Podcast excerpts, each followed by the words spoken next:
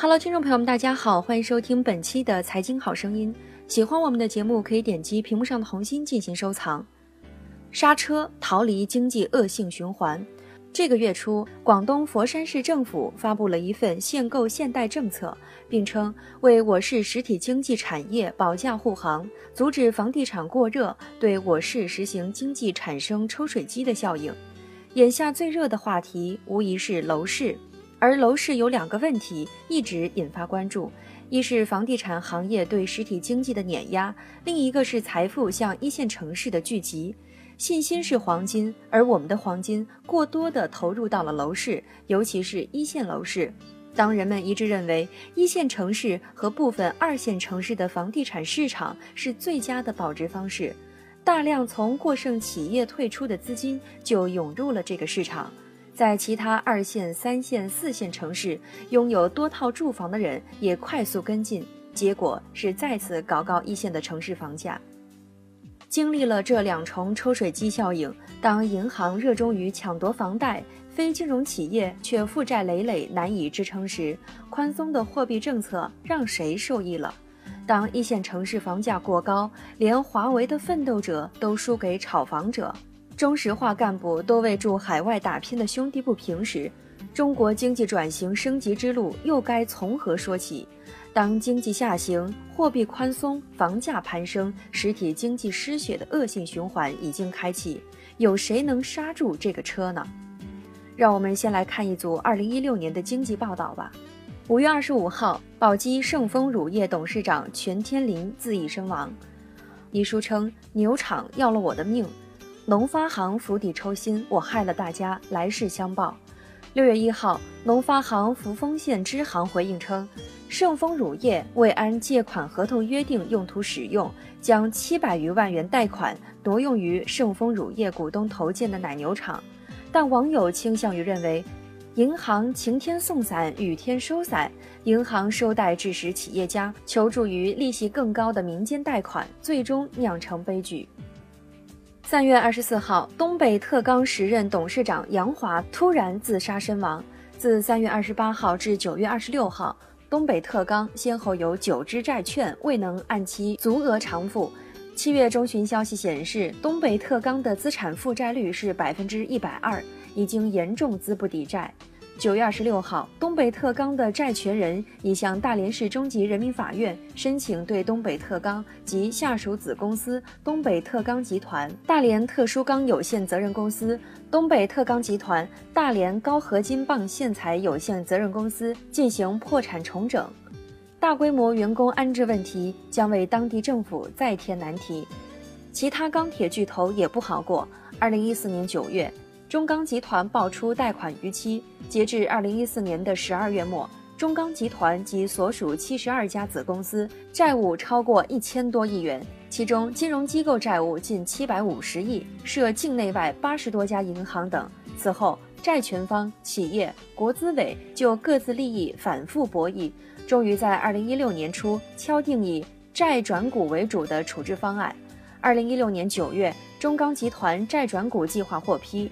据财新报道，这意味着新一轮债转股正式启动。同在二零一六年的九月，博钢集团出炉了一千九百亿的债务处置方案，其中六百亿为债转债。二零一六年的一月到六月份，民间固定资产投资增速为百分之二点八，相对于二零一五年的百分之十点一，可谓民间投资断崖式的下跌，创下了十六年来的新低。国家统计局的最新数据则显示，二零一六年的一到八月份，民间固定资产投资二十二万五千零五亿元，同比名义增长百分之二点一，又下跌了零点七个百分点。大型国企产能过剩，甚至成为了只吸血不创收的僵尸企业。私营企业经营风险增加，民间投资意愿降低，于是银行瞅准了房贷。据国泰君安银行业研究团队的测算，二零一六年的一月到六月，按揭贷款的规模达到了二点六万亿。央行公开数据则显示，二零一六年的七月新增贷款四千六百三十六亿元，住户部门贷款增加四千五百七十五亿元，八月新增贷款九千四百八十七亿元，住户部门贷款增加六千七百五十五亿元，其中短期贷款增加一千四百六十九亿元，中长期贷款增加五千两百八十六亿元。换句话说，七月新增人民币贷款中，个人按揭贷款的占比高达百分之九十八点七，八月份该比例也高达了百分之七十一点二。从表面上看，企业贷款少了，买房者还在继续贷款加杠杆。对未来的现金流，员工比老板更有信心。分析内里也可能有别的原因，企业投资意愿下降了，住户部门贷款也不排除假房贷。据银行业资深人士的透露，假房贷一直有，今年特别多。毕竟，当实体经济经营风险增加、投资意愿下降的时候，房贷成了银行的优秀资产。这时候，房地产商制造假购买行为，向银行贷款，没有人愿意拆穿。国庆假期期间，全国多城出台严格的限购政策，尤其是深圳市堪称最严限购政策。生户家庭为单位继续限购两套，生户单身人士含离异限购一套。非生户在深圳自购房日起算，必须缴纳五年个人所得税和社保。但是自二零零三年起，十三年多次调控，房价却在限购政策中一路狂涨。当所有人都相信高层意志是房价温和上涨时，房价就开始疯狂攀升。这与去年股市的疯狂何其相似！当所有人都相信慢牛会来，疯牛就来了。当人们一致认为一线城市和部分二线城市的房地产市场是最佳的保值方式，大量从过剩企业退出的资金就涌入这个市场，在其他二线、三线、四线城市拥有多套住房的人也快速跟进，结果是再一次推高了一线城市的房价。一线城市商务成本过高，如果没有足够的产业创新做支撑，泡沫能维持大众的狂欢走多久？对于普罗大众来说，买房或许是很好的保值方式，但是贷太多款买房就不行了。要知道，当抵押物价值达不到你欠银行的债务余额时，银行有资格要求你补充抵押物或现金，否则可能面临着查封、拍卖、清算。这意味着贷款过多的人很难承受房价的下跌。但是，正是这些普通人坚信房价永远不会跌。人性的疯狂无法计算，于是经济面临下行压力，央行会释放更多流动性来维持实体经济的运转，杜绝钱荒的发生。坚信一线城市房价必涨的大众预期，将资金从经营困难的实体企业中吸出，从经济困难的地区吸出，进一步推高了一线城市和部分二线城市的房价，实体经济则更趋于萎靡不振。于是。经济下行、货币宽松、房价高涨、实体经济失血的恶性循环已经开启。资金流向背后的利益权衡可能是复杂的，但银行是控制现金流的阀门，决定着资金的流向，有时甚至是粗放的阀门。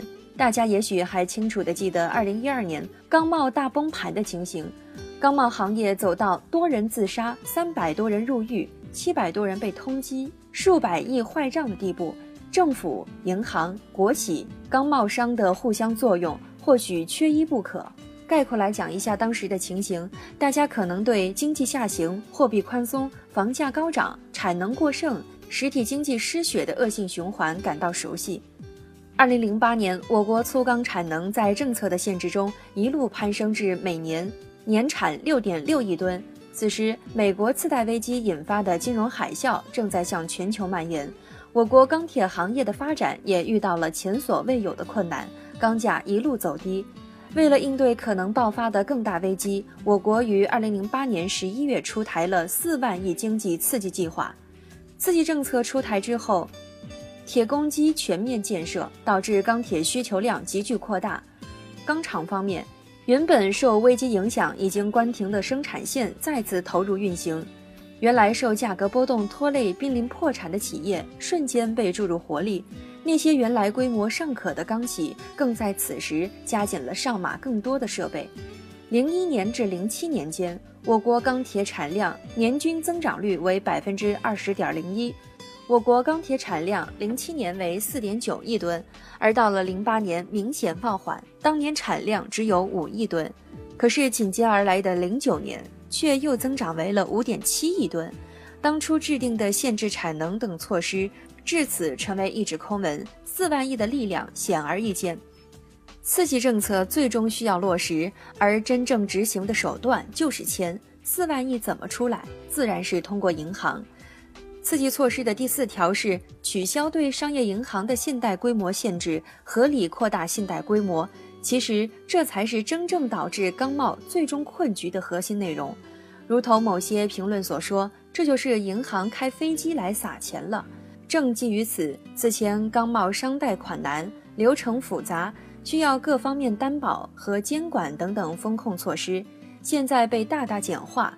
各大银行开足马力放贷，甚至各行长亲自出马，把办公网点直接开到钢材市场。拉着、求着、捧着钢贸商贷款，手续麻烦，银行可以自己操办；钢贸商的财务报表不好看，银行可以帮忙修改；新开的公司不熟悉，找不到担保联保，银行帮忙牵线搭桥等等，荒诞的事情层出不穷。一面是火热的资金涌入，另一面却是钢材价格的疲软，钢铁贸易已无利可挣。此时，手握重金的钢贸商正在思考。如何更好地利用资金优势取得更大回报？他们获取贷款后做起了资本运作，将资金投入到了房地产、股市等其他回报率更高的行业。当部分人因此获利的时候，消息不胫而走，带动更多的钢贸商投入进来，变得一发不可收拾。钢材逐渐成了辅助品，融资投资成了钢贸商的经营方向。钢贸危机爆发后，银行开始追索债务，但是钱去哪儿了？钢贸商从事钢材主业，入不敷出，将钱挪用到了看似回报更高的行业去，但由于缺乏专业管理经验，结果并不令人满意。二零一二年六月，成员主要为钢贸企业的周宁上海商会曾表态，民生银行、深圳发展银行、中信银行已经明确表态。对上海对上海钢贸行业目前出现的困境给予全力支持，对于过去的贷款不予收缩。中信银行在此基础上还承诺给予一定的增加，但与此同时，部分商业银行接受采访时表态，支持做实体，不支持挪用贷款投机。银行对钢贸商的放贷规模有多大？坏账具体有多少？由于银行大多对此三缄其口，我们只能根据一些数据推算。媒体估计，中资银行提供给中国钢铁贸易企业的贷款中，可能有五分之一到三分之一，即接近一百亿美元，于二零一三年变成坏账。而在钢贸行业鼎盛时期，在沪钢贸企业从银行贷款规模曾达到两千亿元。周宁上海商会曾扬言：“我们在银行没有一分钱的坏账。”恶性循环终归是不可持续的。对于经济的恶性循环，谁能够刹住这个车呢？可以说，在告别土地财政方面，有识之士是有一定共识的。尽管在各大城市限购令下，部分城市的房价已经稳定，但是如果不改变土地财政，国人就很难相信政府抑制房价过快上涨的诚意。越调越涨是可以想见的结果。挥别土地财政。加强宏观审慎监管，再不应迟疑。中金公司首席经济学家梁红今年五月在文章中说：“土地的供给制度是中国高房价最基本的原因。如果我们的十八亿亩红线就是不能动，目前北京、上海城市面积的一半是农地，剩下的土地肯定偏贵。一五年整个八点七万亿商品房的销售额，土地出让金占了百分之三十七。”其他税收占百分之二十几个点儿，加起来一共是百分之六十二。房价里最贵的一块就是地价，然后是税费。中国人民大学聂辉华教授在《政企合谋推高房价》一文中提出了一个问题：在一个中央集权的威权国家，当中央政府对房地产市场多次进行严厉的价格调控时，为什么各地的住房价格依然高居不下？但中央政府对其他商品的价格，例如石油和蔬菜价格，却能有效的调控。这似乎是一个驳论。一方面，中央政府拥有最高的政治权威，掌握着地方政府负责人的任免大权；另一方面，中国的房地产市场是严重受到政府干预的市场，价格在很大程度上受政府政策的影响。在进一步的分析中，聂教授指出，中央政府不了解地方政府发展经济的真实成本，但必须承担社会稳定的最终成本。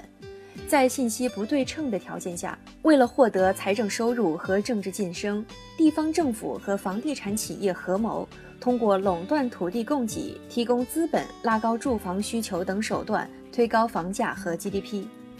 房地产企业则从中获得高额利润。由于中央政府对经济增长非常依赖，但又担心高房价带来的社会稳定问题，因此会周期性的干预房地产市场。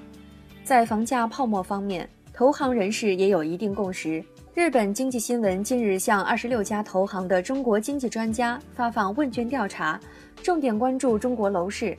多位专家都提到了一个关键词“泡沫”。同时值得注意的是，首富们对此轮房价上涨避而远之。不仅仅是李嘉诚跑了，首富王健林在九月二十八号接受 CNN 财富频道的专访时，也表达了自己的担忧。中国房地产历史上最大一轮泡沫，我看不到问题的解决方法。政府采取了各种各样的措施，限购和信贷，但没有任何起色。事实上，作为中国最大的地产商之一，万达集团正在逐步撤回房地产市场的投资，将资源投入到娱乐、体育和旅游等领域中去。恰逢2016年诺贝尔奖颁奖之际，日本经历了失落的二十年。却在两千年之后就产生了十七位诺奖得主。二零一五年 GDP 排名名列全球第三，在全球产业链里有多家高端供应商。中国经济经历了突飞猛进的三十多年，企业家富有冒险精神，能搞定政府关系，重视与大客户、大供应商沟通，但同时在产品、技术与大众消费者的沟通上能力并不充分。当有的企业家转变为资本家，甚至投机者的时候，中国太需要真正的企业家，他们是真正的创新者，甚至可以决定商业周期和经济的发展。好，以上就是本期节目的全部内容，感谢您的收听，我们下期节目再会。